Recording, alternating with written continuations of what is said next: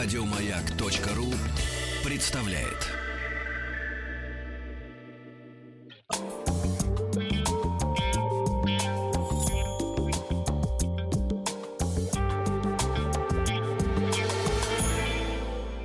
Сладкая жизнь. Нет, не слипнется. Не слипнется и даже никуда не отложится. Вообще не отложится. Это зефир, который уникальный десерт. Уникальный десерт, потому что... можно, он- да? Можно, можно. И у него низкая калорийность, потому что применяются фрукты и растительные стабилизаторы, и поэтому э, невелика его калорийность. Можно себе позволить зефиринку другую. Ничего себе, позволю сегодня. Все по порядку. Как называлась Алтейка, да? Которой Алтейка, ты да. от горла пользовался, в, Пользовался детстве. в детстве. Корни растения Алтей применяются не только в маршмеллоу, который мы вчера рассказывали, но еще и в зефире. Вообще зефир — это род пастилы с фруктовой начинкой. В Средневековье м, началась популяризация зефира, однако еще древние египтяне готовили сладости по подобному рецепту. А, Правда, не для лечения простудных заболеваний, а для того, чтобы подсластить себе жизнь. Сладкая жизнь египтян, в общем-то. И получилось с зефиром так. Взбитые яичные желтки попались под руку одному доктору. Чем ты булькаешь там? Ты пьешь? Вахтанг, ты пьешь? Да, да, да, это, это витамины. Я чувствую, что начинаю заболевать, и доктор посоветовал пить витамины, поэтому я пью витамины. Извини, пожалуйста. Да, да, ничего, хорошо. Не, не обкапайся только.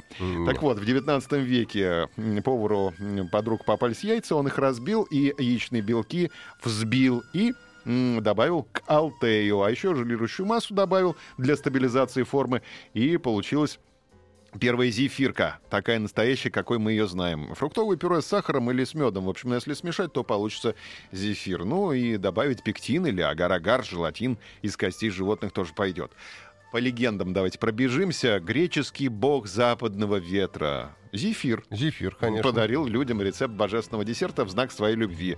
Это м, легенда номер один. Легенда номер два говорит о том, что зефир был изобретен на Востоке, поскольку только тонкие натуры могут создать зефир вместе с арахат-лукумом и нугой.